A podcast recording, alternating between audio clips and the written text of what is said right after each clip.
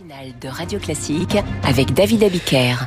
Il est bientôt 8h et nous retrouvons Franck Ferrand pour son point du jour. Bonjour Franck. Bonjour David, bonjour à tous. Quel 11 janvier avez-vous choisi de nous rappeler? Le 11 janvier 1962, on est au, au, Havre et pour tout vous dire, on se sent tout petit euh, devant ce qui se passe là au-dessus des badauds s'élève comme une espèce de, de haute muraille, la coque du paquebot France.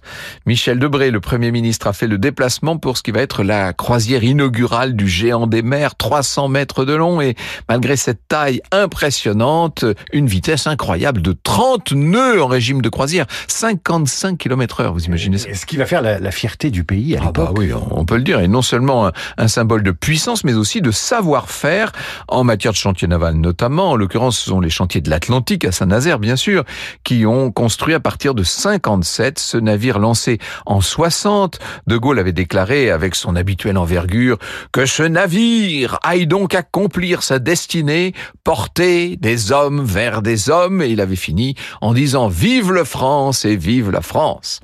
1700 passagers vont embarquer pour cette première croisière euh, direction des Canaries, un petit tour pour rôder les machines, et dès le 3 février, le navire fera sa première grande traversée transatlantique.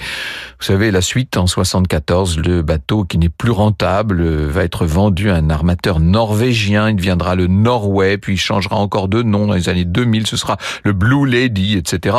Oh ben ça nous rappelle la chanson de Michel Sardou, Ne m'appelez plus jamais France. Eh ben on va, on va l'écouter, tiens, ça fera venir euh, la météo de notre amie Virginie Fulpin. Merci Franck, à tout à l'heure. Journée. Ne m'appelez plus jamais France.